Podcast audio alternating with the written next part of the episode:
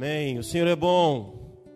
Ele é a nossa força, a nossa alegria em todo tempo, em todo momento.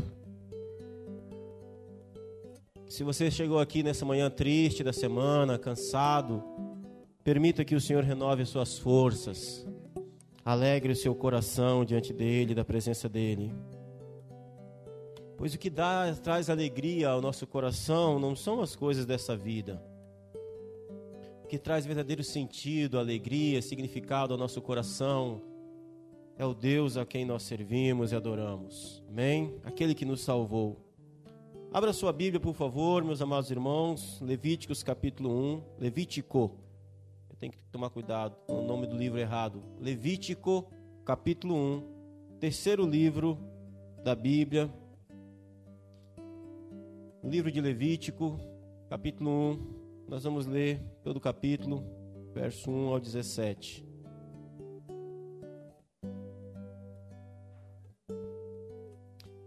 Enquanto você procura, nós estamos começando mais uma série nesse mês de junho. E esse mês nós vamos ver sobre esse livro.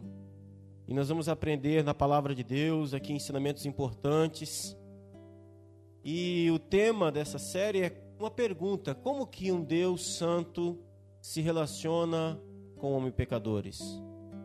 Como?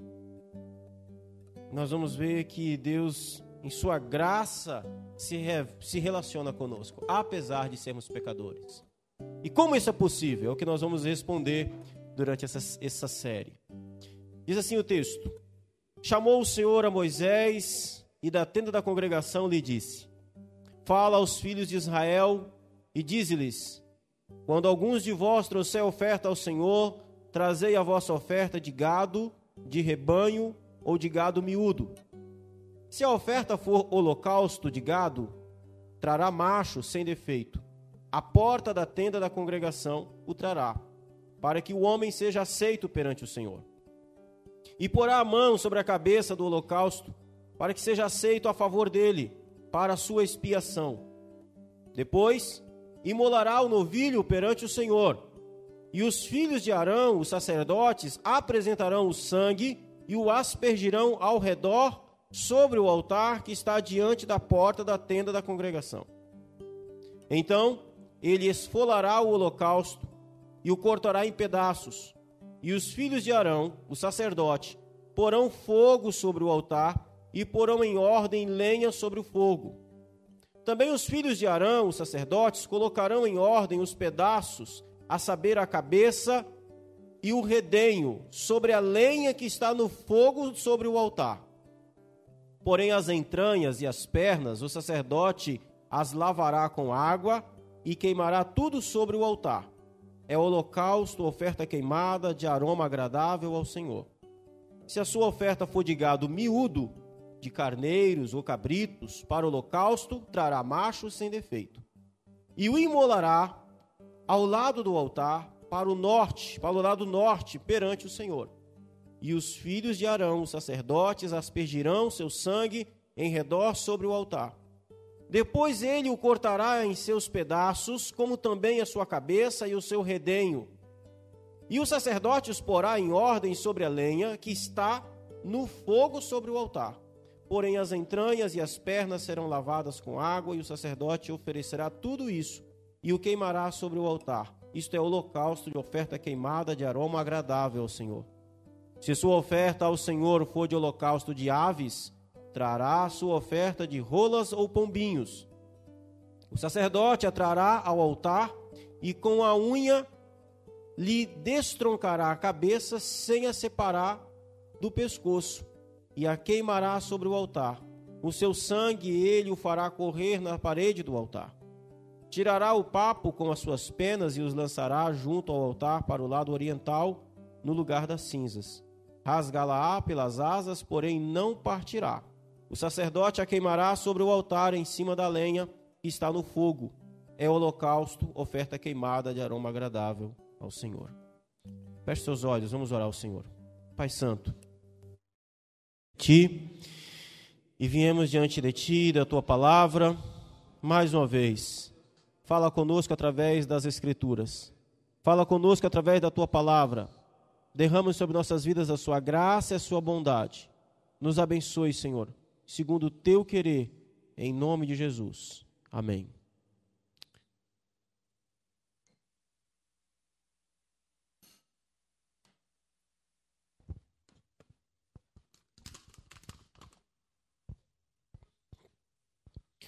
Muito bem, meus amados irmãos, eu quero voltar nesse texto um pouco mais à frente, eu quero fazer aqui uma digressão para que a gente possa entender o que é que está acontecendo aqui.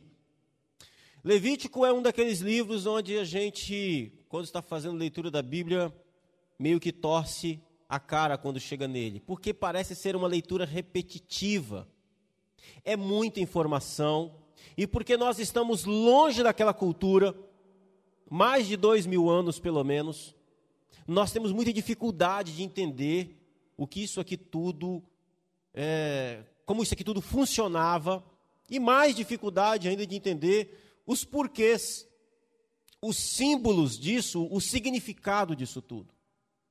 Então eu, eu, eu diria para você que nós temos muito mais dificuldade de entender Levítico do que Apocalipse. Porque Apocalipse a gente já tem uma certa facilidade com símbolos, mas Levítico é um livro, é um daqueles livros é, mais complicados de lermos, mas é um livro extremamente importante. O tema geral de Levítico, nós poderíamos dizer que é santidade ao Senhor. O tema desse livro é Deus é santo. E Deus leva a sério a sua santidade. Deus leva a sério os detalhes. Tem muitos detalhes aqui. Ontem, é, os irmãos que participaram da, do, do, PG, que nós fizemos virtualmente, nós falamos ali sobre as, os móveis e os utensílios do templo, do tabernáculo, que vem antes aqui de Levítico finalzinho do livro de Êxodo, Deus orienta como que era a montagem, como que era para como que era para fazer ali o, o, altar de bronze, a pia de bronze, enfim, todos esses utensílios que vão ser usados aqui no momento do sacrifício. Né? E, é, e quem estava lá ontem e assistiu a aula, você percebe que esses elementos vão aparecendo na leitura. O altar, o altar de sacrifício, o altar de holocausto, né? Então, é, esse livro é extremamente importante. É extremamente importante. E por que, que nós estamos tratando de Levítico? Porque a nossa próxima série, nós vamos ter algumas séries para frente, nós vamos tratar sobre Hebreus, a carta aos Hebreus. E para que você possa ter uma facilidade de entender o que o autor aos Hebreus está escrevendo, você precisa conhecer um pouco aqui o que acontece aqui em Levítico. Senão você não consegue entender nada que está lá. Porque ele usa elementos desse, desse ritual, desse culto que Deus é, é, estabeleceu para si aqui em Levítico. Mas deixa eu voltar um pouco. Onde toda essa história começa? Como é que nós chegamos em Levítico? Nós poderíamos dizer que Levítico, nós, poderíamos, nós temos que voltar um tempo considerável. Nós temos que voltar em Gênesis 3. Gênesis 3 é o relato da queda. Em Gênesis 3, relata a queda do homem, a queda da humanidade. Gênesis capítulo 2 relata a criação do homem. Deus criou o homem perfeito, Deus criou o homem santo. Um Deus santo criou homens santos e perfeito. Mas esse homem, esse ser humano, ali na figura de Adão e Eva, representados em Adão e Eva, eles pecaram contra o Senhor, eles desobedeceram ao Senhor. E aquele homem que foi criado perfeito, como disse Salomão em Eclesiastes 7, 29, Deus fez o homem reto, íntegro, perfeito, mas ele se desviou. Esse homem então se desvia, esse homem peca. E qual é o problema do pecado? Qual é o problema do homem ser pecador? Qual é o problema do, da humanidade ter caído em pecado? Qual é o que isso significa no fim? Qual é a implicância disso? Significa que o homem agora não é mais, em essência, em natureza, aquilo que ele foi criado para ser. Deus cria Adão e Eva perfeitos e santos. Quando eles desobedecem a Deus, isso tem uma consequência. A desobediência do homem tem uma consequência na natureza do homem, na essência do ser. Deixa eu explicar isso aqui para você um pouquinho de uma outra maneira. Vamos, vamos aqui nos aprofundar um pouco nessa parte, que ela é importante. Quando Deus coloca a árvore no meio do jardim, então, Deus cria o jardim, bota o homem nesse jardim e dá uma ordem: de todas as árvores dos jardins comerás livremente. Mas da árvore que está no meio do jardim, dela não comerás, porque no dia que dela comer, certamente morrerás. Ponto. O que é que tinha naquela árvore? Uma ordem. Aquela árvore, ela é símbolo de uma resolução.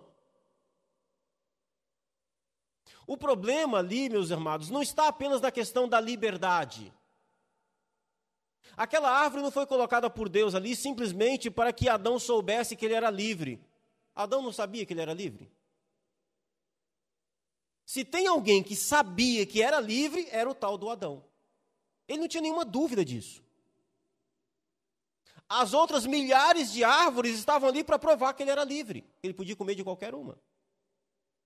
Por que, que Deus botou aquela árvore? Para provar, para Adão provar para Deus que Adão amava a Deus? Adão não tinha nenhum problema em provar para Deus que ele o amava. Adão amava Deus. Quem tem problema para provar que ama a Deus somos nós. Adão não, ele era perfeito. Ele era santo. Aquela árvore não estava ali para testar o homem. Aí a gente, se a gente coloca isso, parece que Deus é um tentador. Não, aquela árvore era uma resolução. Uma resolução de quê? Uma resolução de que Deus é Deus e de que criatura é criatura. De que existem coisas que são diferentes em essências em si. De que Deus, ele é diferente em sua natureza, em seu ser. Diferente de quê? Diferente de todo o resto. De que Deus é Deus e de que criatura é criatura e de que aquele que é Deus é a autoridade, estabelece a sua vontade. E então, apenas Deus pode estabelecer uma vontade. A toda vontade, toda lei, toda ordem, toda perfeição, o padrão é Deus. Então ele estabelece a sua vontade. E como que ele estabelece a sua vontade? Dizendo: "Desta árvore vocês não comem" comer desta árvore que eu falei para você não comer, significa que você está passando por cima da minha autoridade e estabelecendo uma nova vontade, uma nova lei, um novo padrão. E então a orientação de Deus é: não faça isso, porque o dia em que você comer dessa árvore, é como se você estivesse assumindo o meu lugar. Você está quebrando a resolução que eu estabeleci. E tentar assumir o meu lugar, tentar assumir uma nova, estabelecer uma nova autoridade, uma nova lei, uma nova ordem. Isso tem uma consequência grave. Qual é a consequência grave? Morte. E observe a, a, a, consequência. Deus não disse assim: o dia que você comer, eu mato você. Ele disse: o dia que você comer, morrerá. O que, é morrer? Para um homem que é perfeito, para um homem que foi criado santo. Morrer é corrupção. Morrer é corromper a vida. É a, é a mais terrível corrupção da vida. Corrupção no sentido de corroer, de, de, de, de, de destruir de aniquilar. Esse é o problema. Então, quando Adão e Eva comem daquela árvore, eles estão com esse ato, dizendo o seguinte: nós desconsideramos a ordem de Deus, e nós estabelecemos uma nova ordem, uma nova lei, nós comemos dessa árvore. Consequência disso? Qual é a consequência disso? a consequência imediata é na natureza desse ser. Esse ser que está, está assumindo essa nova postura, ou pelo menos está tentando assumir essa nova postura, ele não pode assumir essa nova postura. A tentativa da criatura ser Deus é a tentativa. Ela leva a natureza dessa criatura a uma autodestruição. Por quê? Porque criatura é criatura. Criatura não pode ser Deus. Olhem para Satanás. Ele era um anjo de luz, perfeito. Até que achou o quê? Pecado nele, corrupção no seu coração. E qual é o pecado dele? Subirei até as estrelas, acima das estrelas estabelecerei o meu trono. Qual é o pecado do diabo? É a tentativa de ser aquilo que ele não podia ser. É a tentativa de ser diferente daquilo que ele foi criado para ser. Ele é criatura. Na tentativa de ocupar o lugar de Deus ou estabelecer o seu, a, a, a sua a autoridade acima de Deus, a tentativa da criatura se querer ser Deus, essa tentativa desencadeia uma consequência imediata, que é uma coisa que nós chamamos de pecado. E aqui eu gosto da definição de Agostinho de pecado. Agostinho diz que o pecado é como um buraco numa parede. Pensa numa parede bonita, lisa. O que é um buraco? O buraco não existe. O buraco não é uma coisa que existe. O buraco é ausência, é defeito, é corrupção. Você está andando numa estrada, viajando de férias. Meu pai dizia isso, né? A gente saía assim, ele passava num buraco no carro, ele falava assim: puxa, esse buraco não podia estar de boca para baixo? Não podia. Por quê? Porque o buraco, que é o buraco? O buraco é a ausência de asfalto, é corrupção de asfalto, é asfalto depredado. O pecado, Agostinho dizia que é como a ferrugem. O que é ferrugem? A ferrugem é a decomposição do ferro, do minério. Ele está em decomposição. Ele não existe em si. Quando o homem peca, ele é perfeito. Quando ele peca, na sua natureza começa a aparecer buracos, porque a tentativa de ser aquilo, a tentativa de ser diferente daquilo que ele foi criado para ser, o corrompe. Não come, porque o dia que você comer, isso vai destruir você. Por que, que eu estou falando tudo isso daqui? Para a gente entender a diferença que existe entre Deus ser santo e nós sermos pecadores. Deus é perfeito, não tem, não tem buraco, não tem mancha. Ele é perfeito. E agora, esse homem que ele havia criado também perfeito, corrompeu-se. Esse homem não é mais igual a Deus, ele não é mais perfeito, não é mais santo, ele é cheio de buracos, cheio de defeitos. A natureza dele agora é totalmente diferente, por causa do pecado. E se você tivesse na sua casa uma parede muito bonita e chegasse lá agora e encontrasse ela cheia de buraco, o que você faria? Você conviveria numa casa onde as paredes são cheias de buraco? Essa casa transmite segurança? Essa casa transmite beleza? Essa casa reflete você? Não. O que você faz? Você precisa resolver isso. Precisa tampar esse buraco, precisa fazer essa parede de novo. O problema é que a nossa parede, na verdade, tem pouco tijolo. O estrago foi grande. Como que Deus, essa é a pergunta, como que Deus santo, perfeito, pode então se relacionar com pessoas assim? Não refletem mais quem ele é. O homem caído, o homem sem Deus, o homem sem Cristo, a natureza desse homem não reflete mais a natureza de Deus, a natureza do Criador, daquele que o fez. Então Deus sai do jardim do Éden e ele começa uma jornada. Nós vimos isso daqui quando nós falamos sobre Abraão. Deus começa uma jornada do jardim para Nova Jerusalém. Ele vai sair do jardim do Éden e ele vai começar uma caminhada, uma jornada que vai chegar à eternidade. Na Nova Jerusalém, lá em Apocalipse capítulo 21, que vai descer do céu. Só que essa cidade para onde Deus está caminhando, ela precisa ser cheia de gente, ela precisa ser cheia de pessoas. Aliás, quando João vê a Nova Jerusalém, lá em Apocalipse capítulo 21, ele diz assim: E o anjo me levou num lugar bem alto e vi a Nova Jerusalém. Só que é engraçado que depois ele vai olhar para a mesma cidade e vai ver que essa Nova Jerusalém, que é uma cidade, já não é mais uma cidade, é uma multidão de gente.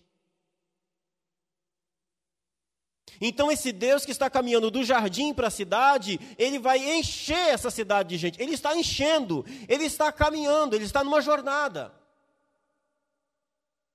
E ao caminhar nessa jornada, Deus vai chamando gente para encher essa cidade, para caminhar com Ele, para ir com Ele para essa nova Jerusalém. Até que ele chega em Gênesis capítulo 12 e chama um homem chamado Abrão e diz para esse homem: sai da tua terra, da tua parentela, da casa dos teus pais, e vai para uma terra que eu te mostrarei. Eu te abençoarei, abençoarei os que te abençoarem, amaldiçoarei os que te amaldiçoarem, de ti farei uma grande nação. Em ti serão benditas todas as famílias da terra. Então Deus faz uma promessa a esse homem: vai fazer dele uma grande nação. Abraão, é dos teus descendentes, a partir dos teus filhos, que eu vou encher aquela cidade para onde eu estou indo. Vamos embora comigo? E Abraão começa a andar com Deus. Abraão começa a caminhar com Deus. Aliás, gente, antes de Abraão já andava com Deus, como Enoque, por exemplo, como Noé, como Abel. Já andava com Deus, já estava nessa jornada. E Deus faz promessa a esse homem e dá a ele um filho chamado Isaac. Isaac tem dois filhos, um chamado Esaú, outro chamado Jacó. E a Bíblia diz que Deus amou Jacó e aborreceu-se de Esaú. Em Jacó, Deus vai cumprir a sua promessa de uma grande multidão, de uma grande nação. Jacó tem doze filhos. Desses doze filhos, um dia vem uma fome sobre a terra e Jacó então é, foge para o Egito, porque lá no Egito tem um filho chamado José, que era governador da terra. E eles descem para o Egito, cerca de 70 pessoas. 430 anos de escravidão no Egito. Esse povo sai do Egito, é libertado do Egito pelo poder de Deus, com mão forte. Sai de lá quase 3 milhões de pessoas. 430 anos. Foram, chegou a 70 pessoas, sai quase 3 milhões. Era muita gente. E aqui a gente precisa entender uma coisa, meus amados. Quem é o Deus que esse pessoal serve lá no Egito? Eu quero que você imagine agora que você é um hebreu lá no Egito no período da escravidão. Não tem Bíblia. Quem vai escrever vai ser Moisés, mas não tem Bíblia ainda. Não tem um registro, tem nada. Não tem templo, não tem sacerdote, a tribo de Levi é chamada por Deus para ser sacerdote quando ele sai do Egito. Não tem sacerdote, não tem. Sabe o que, que eles têm? Sabe qual era a religião que eles praticavam? A gente precisa entender isso. Eles não sabem nem o nome de Deus. Como que Deus era, era chamado por eles? O Deus de Abraão, Isaac e Jacó. Moisés não sabe o nome de Deus. Quando me perguntarem quem enviou, quem eu vou dizer? Como assim, Moisés? O que, que você vai dizer? diz que o eu sou enviou. Só existe eu aqui, Moisés, não tem outro Deus. Moisés não sabe o nome. Não é que se perdeu ao longo e a gente não tem como que eles se referiam. Não, não sabe o nome. Não tem. Então a informação do Deus dos hebreus era uma informação muito pequena, muito pouco. Havia uma revelação muito, muito pequena ainda. Por que, que eu estou trazendo isso? Porque você precisa entender o que é que está acontecendo em Levítico.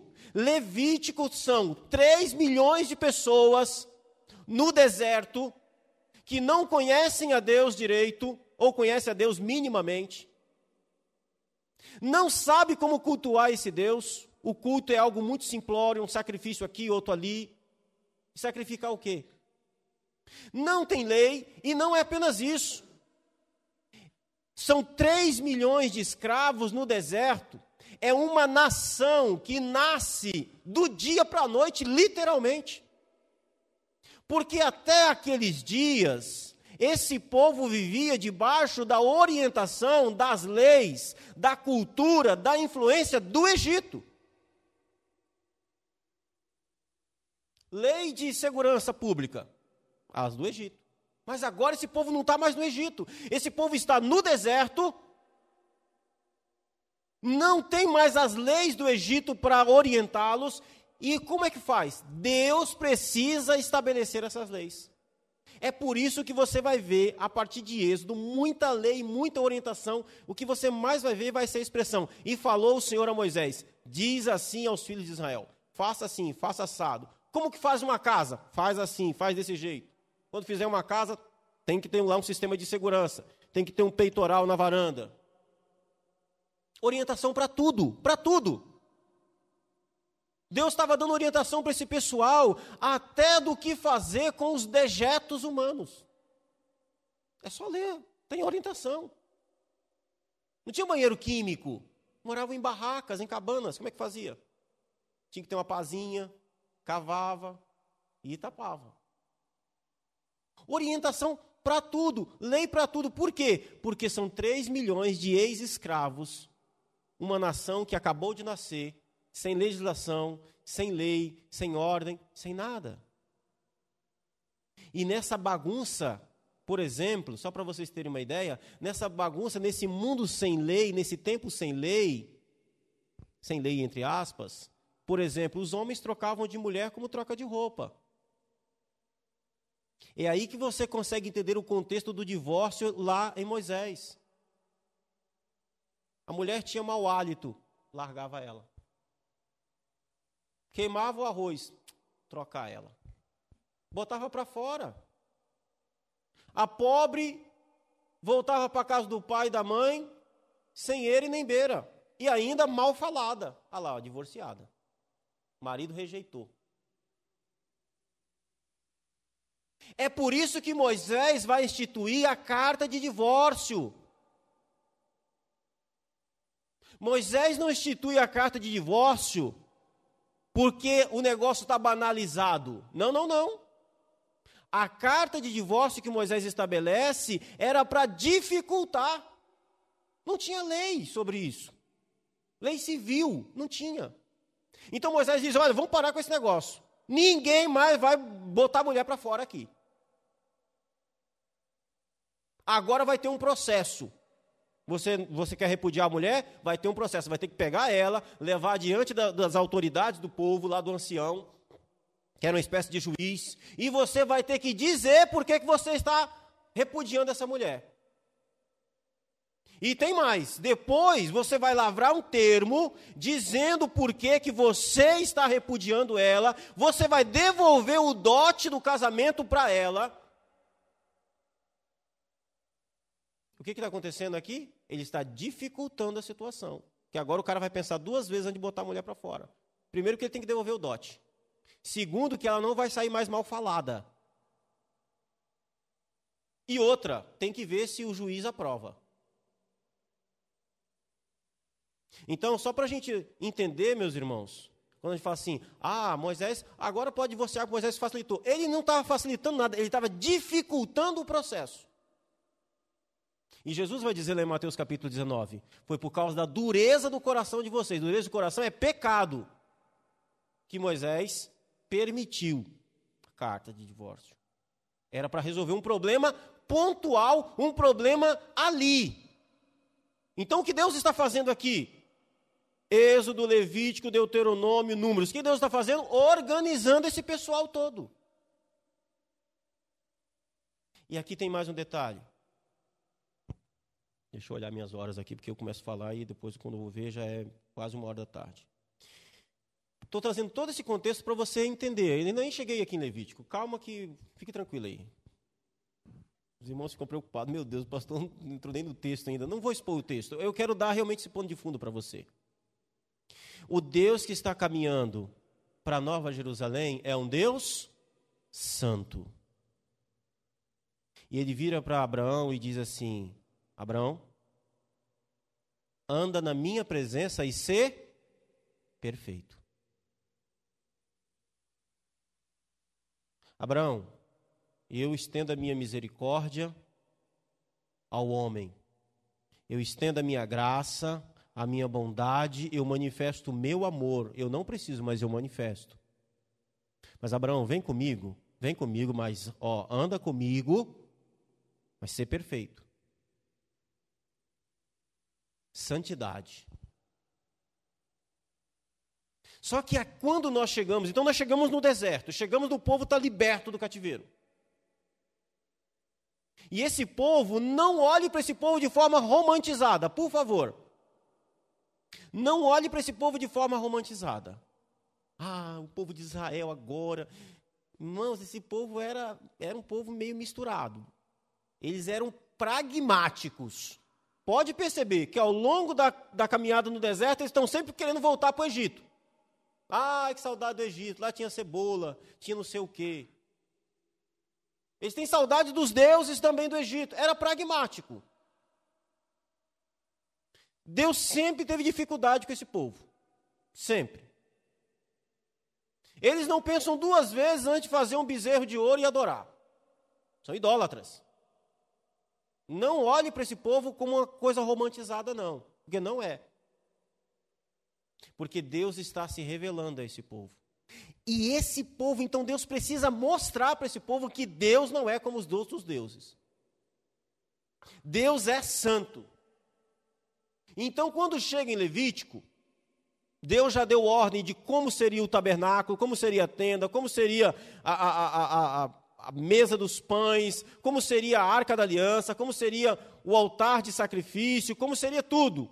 E então em Levítico Deus vai agora dizer como que ele quer ser adorado, porque aqui tem uma coisa interessante. Quem estava na aula de ontem vai lembrar disso. Onde ficava a tenda da congregação no acampamento?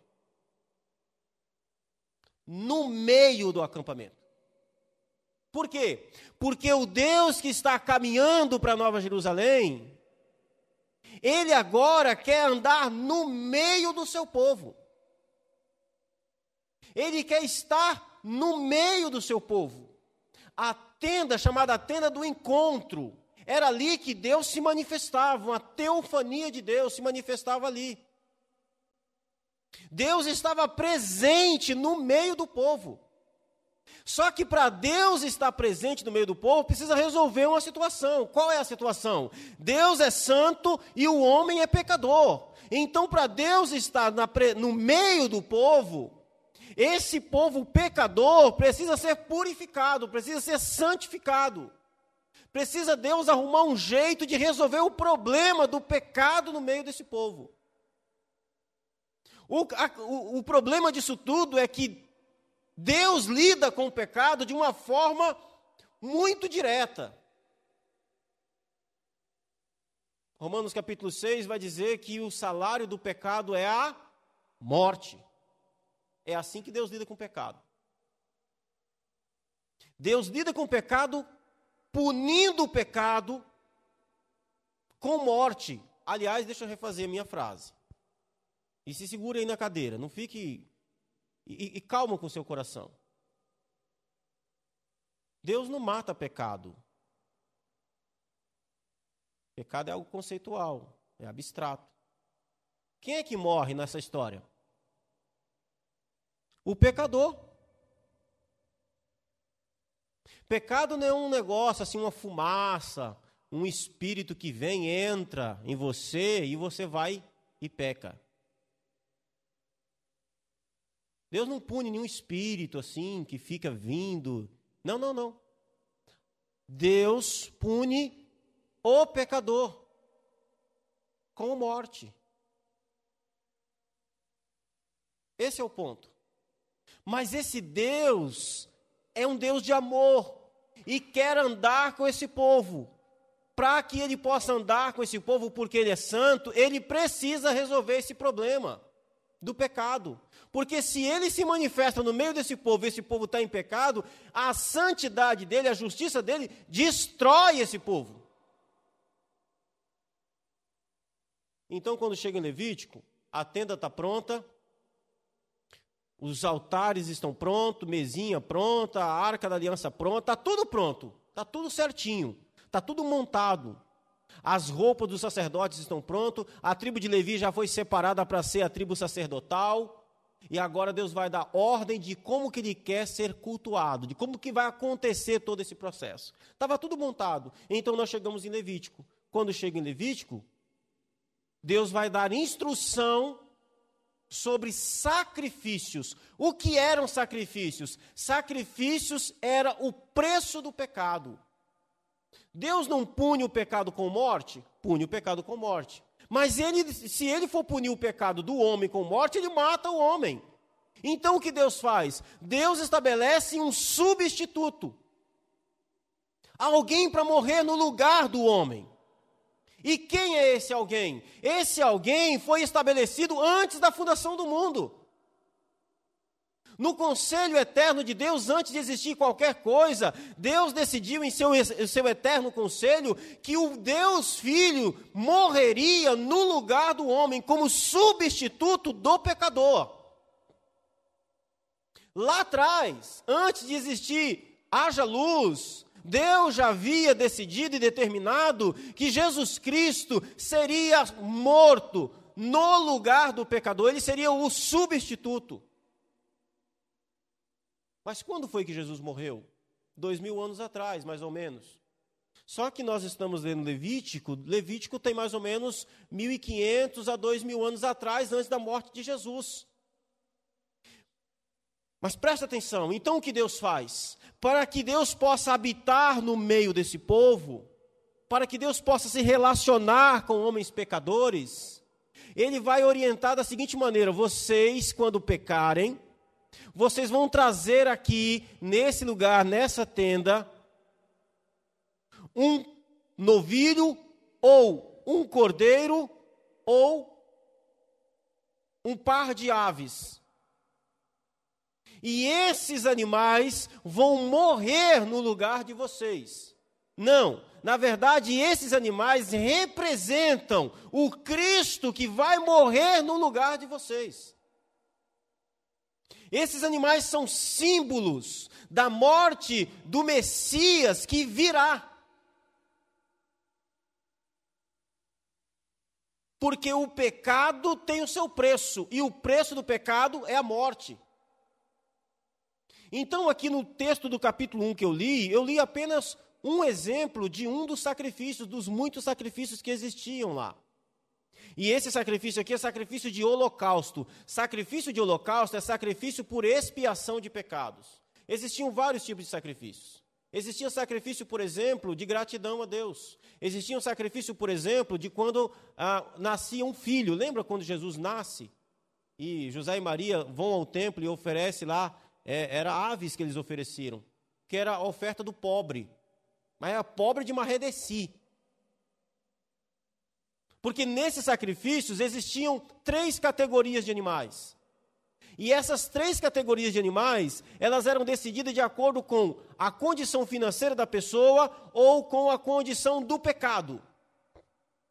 Por exemplo, se você fosse rico, ou fosse um príncipe, ou fosse um, um sacerdote, você deveria oferecer pelo seu pecado um novilho ou um touro como sacrifício.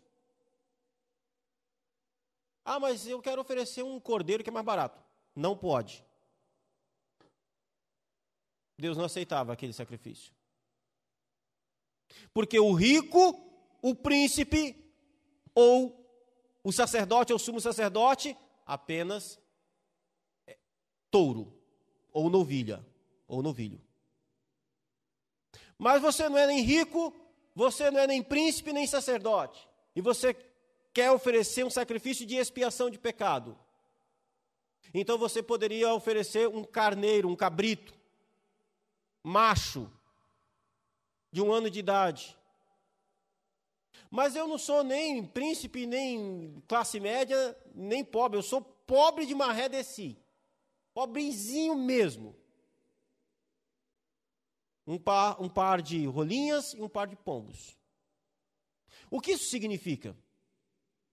Isso significa que Deus está dizendo o seguinte: toda a congregação, não importa a sua condição social, não importa a sua condição econômica, toda a congregação, toda a nação, todo o povo pode vir diante de mim, tem acesso ao perdão dos seus pecados. Do mais rico ao mais pobre. Todos podem se arrepender e todos podem ter os seus pecados perdoados. Porque o touro era realmente o animal mais caro. O cordeiro, um animal mais barato. Mas a ave, a ave você não tinha nem que pagar, você tinha só ter o trabalho de caçar. E aí o que, que acontecia? Você vinha diante da tenda do encontro e você tinha um ritual que você tinha que fazer. Você pecou. E o Deus Santo está no meio do seu povo. E uma vez que o Deus Santo está no meio do seu povo, o pecador precisa resolver o seu problema do pecado. Ele precisa ter o seu pecado expiado. Então você trazia o seu animal, fosse um touro, ou um cabrito, ou aves. Então você chegava perto do altar, botava a mão na cabeça do animal e você fazia uma oração de confissão. Com esse animal eu confesso que eu fiz isso, isso, isso, isso, isso e esse animal, a partir de agora, me substitui no meu pecado. Então o sacerdote pegava uma faca, um cutelo, colocava na sua mão e você cortava a garganta do animal. Isso é didático. Você já matou uma galinha? Gente, matar um bicho não é algo que a gente gosta. Tem gente que faz de forma natural, porque faz muito tempo, cresceu na roça, mas não é um negócio agradável. Você tem que ser meio sádico para sentir prazer em matar um bicho. Pensa um cordeiro. Você já viu um cordeiro de até um ano? Não tem bicho mais simpático do que cordeiro. Ele tem uma aparência de inocência. E você tem que. Deveria doer no coração. Eu confesso meu pecado. E eu coloco esse animal para me substituir nesse pecado. Eu deveria morrer por causa do meu pecado, mas esse animal vai morrer no meu lugar. E esse animal, ele não é, não é esse animal que me que traz perdão sobre a minha vida, é quem esse animal representa. Ao elemento da fé. Com isso, essa pessoa estava dizendo: Eu creio que um dia virá alguém, o Messias, o enviado, e ele vai morrer pelos meus pecados, a qual esse animal representa. Então a pessoa cortava a jugular daquele animal. Suja de sangue, olha o sentimento. Você está entendendo o que, que acontecia ali? Aí o sacerdote vem com a tigelinha de bronze, coloca debaixo daquele pescoço, pega aquele sangue daquele animal que está saindo ali, leva aquela tigelinha, lá dentro da tenda, molha os dedos naquele sangue ainda quente, coloca nas quatro pontas do altar de incenso, queima incenso, incenso sobe como uma espécie de oração a Deus. Esse sacerdote sai lá da tenda, pega aquele sangue, joga na base do altar, na, na, parede do altar de bronze lá fora. Nisso, outros sacerdotes já pegaram esse bicho, já arrancaram o couro, já limparam a gordura, tiraram os miúdos desse animal. Ah, é um sacrifício de holocausto, então todo o animal será queimado. Vinha naquele altarzão que era um caixotão de bronze. Esse caixotão tinha uma grelha como uma grande churrasqueira Embaixo tinha madeira onde ia queimar o animal. A carne do animal era colocada sobre a madeira. E os miúdos e as outras partes do animal eram colocadas sobre a grelha. E metia fogo naquele animal. E você estava ali, você via tudo, tinha que participar. Tudo isso para que o homem pudesse ser perdoado, purificado do seu pecado. O pecado tem um preço. E o preço do pecado custa morte. Isso tudo, eu estou falando de apenas um sacrifício. Um. E aí eu quero deixar aqui como lição de casa para você ler Levíticos do capítulo 1 ao capítulo 7, que fala de todos esses sacrifícios. Pastor, eu não estou entendendo nada. Pega uma Bíblia de linguagem de hoje, o NVI, uma linguagem mais moderna, NVT, tem um monte de versão na internet. Para você entender isso daqui. Mas o meu ponto aqui, meus amados irmãos, e eu quero concluir. Olha, meio-dia, que bênção. Eu quero concluir. O meu ponto aqui é o seguinte: Deus é santo. E nós somos pecadores. E o salário do pecado é a morte. Só que esse Deus santo resolveu, em sua graça, em sua bondade, não nos dar aquilo que nós merecíamos, que era a morte. Mas ele, ele resolveu nos amar, nos salvar e ainda por cima se relacionar conosco.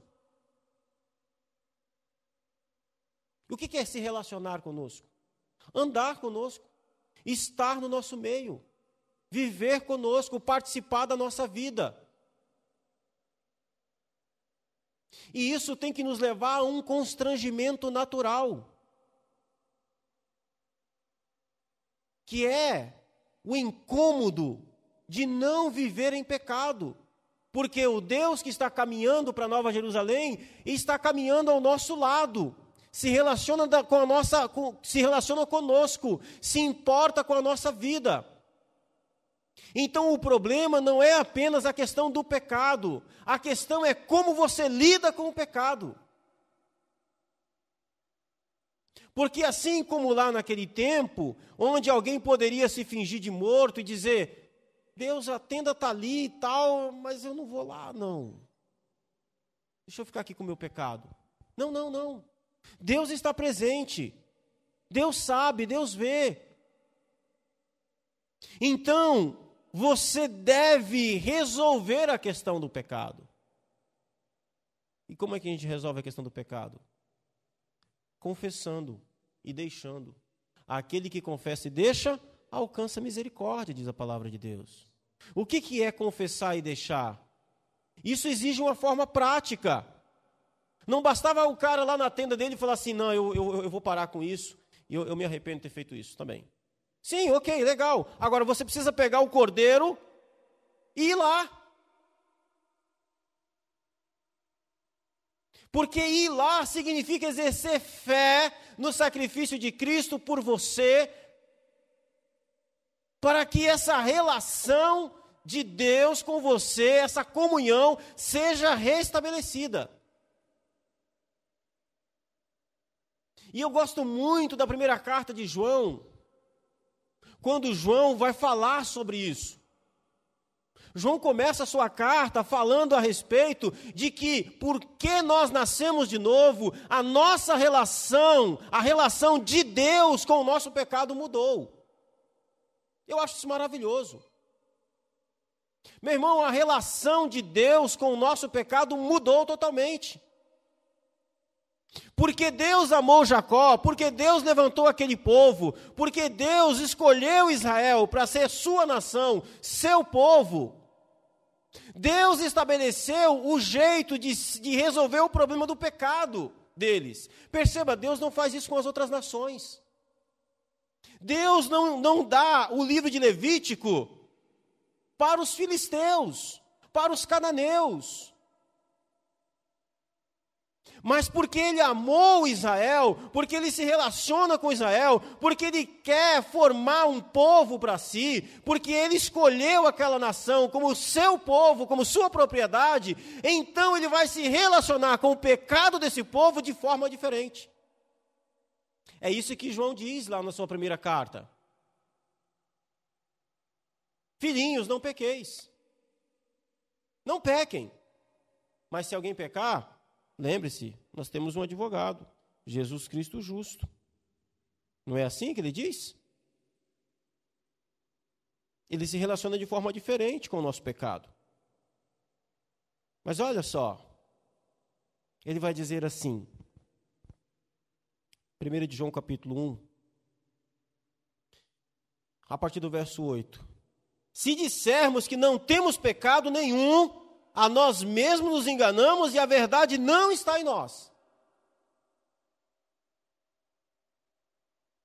Dizer que não peca é enganar a si mesmo. E é o pior engano que pode ter quando você engana você mesmo. Mas, se confessarmos os nossos pecados, olha como que a relação de Deus com o pecado do homem mudou. Se confessarmos os nossos pecados, Ele é fiel e justo para nos perdoar os pecados e nos purificar de toda injustiça. Então, como que Deus se relaciona com o pecado de Israel? Com perdão e com purificação. Então, Ele estabelece um meio de fazer com que isso seja possível, que era através dos sacrifícios. Ok? E nós?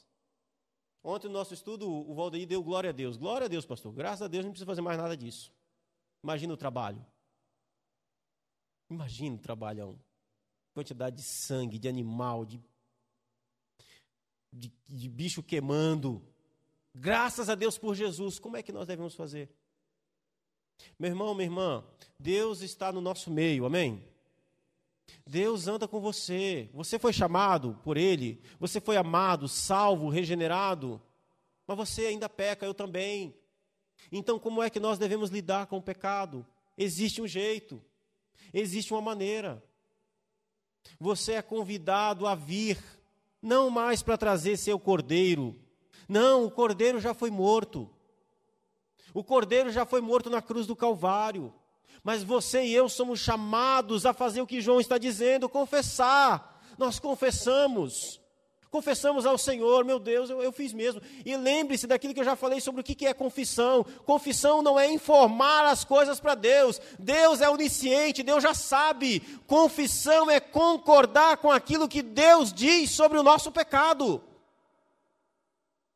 Sabe aquela vozinha do Espírito Santo dizendo? É concordar com essa vozinha, é dizer, está certo, é isso mesmo, eu fiz isso, o Senhor está certo, tem misericórdia de mim, ó Deus.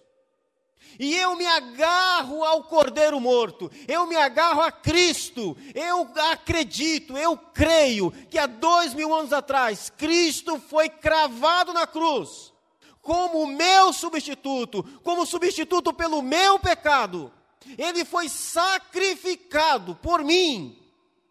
E pela fé, eu recebo perdão, eu recebo graça, misericórdia. É isso que Jesus nos ensina na oração do Pai Nosso. É isso que ele ensina? Quando ele diz assim: perdoa as minhas dívidas, assim como tenho perdoado as dívidas do meu irmão, ou a ofensa é a parte da oração onde nós aprendemos a confessar os nossos pecados, onde nós pedimos perdão a Deus. É ali onde nós falamos: Senhor, eu fiz isso, fiz aquilo, o Senhor está certo, foi assim mesmo, eu pequei, pequei, pequei, eu concordo com o Senhor, é verdade, tem misericórdia de mim, aceita-me por Jesus, salva-me, purifica da minha imundícia, do meu pecado, Senhor, me perdoa. É assim que nós, é nessa parte da oração que nós oramos. Mas olha o que vem em seguida, na oração do Pai Nosso.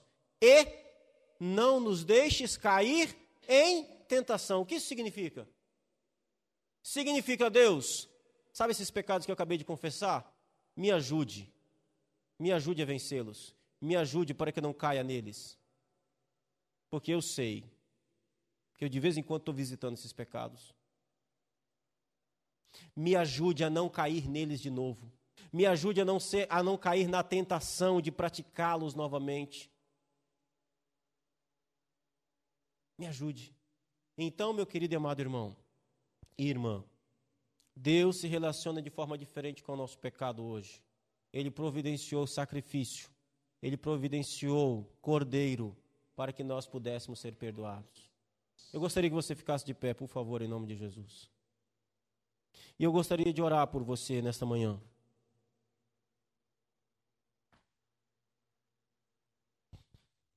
Meu irmão, minha irmã, tem cordeiro morto. Talvez você chegou aqui nessa manhã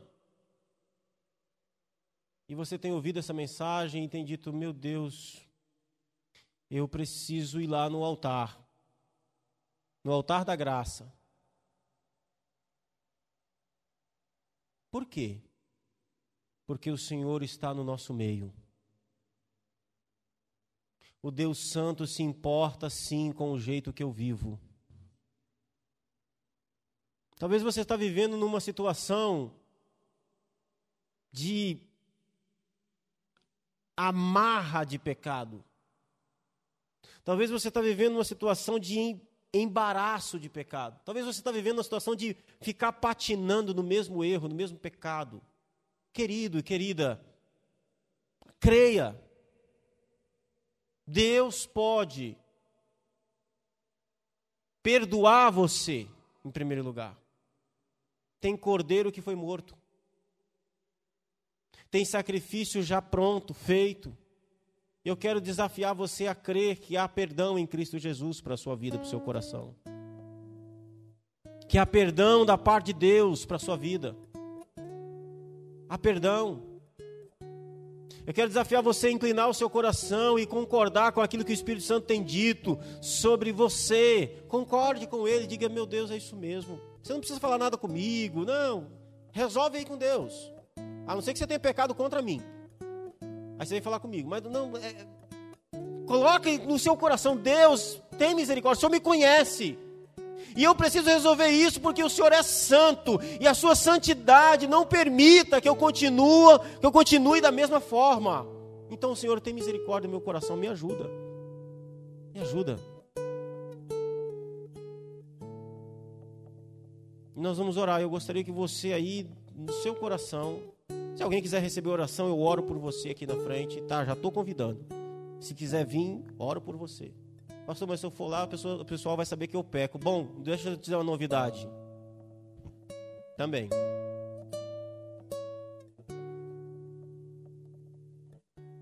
Eu também. Se você quiser receber oração, nós vamos orar por você. Pastor, eu quero. Então venha. Pastor, não vou ficar aqui mesmo. Fique aí. Mas eu quero convidar você, pecador. Quero convidar você aí diante do trono da graça nesse momento. Tem graça. Tem fogo aceso. Tem cordeiro que já foi morto. O sangue já foi derramado. A misericórdia, a graça sobre a sua vida, a bondade para o seu coração o pecado não mais terá domínio sobre vós.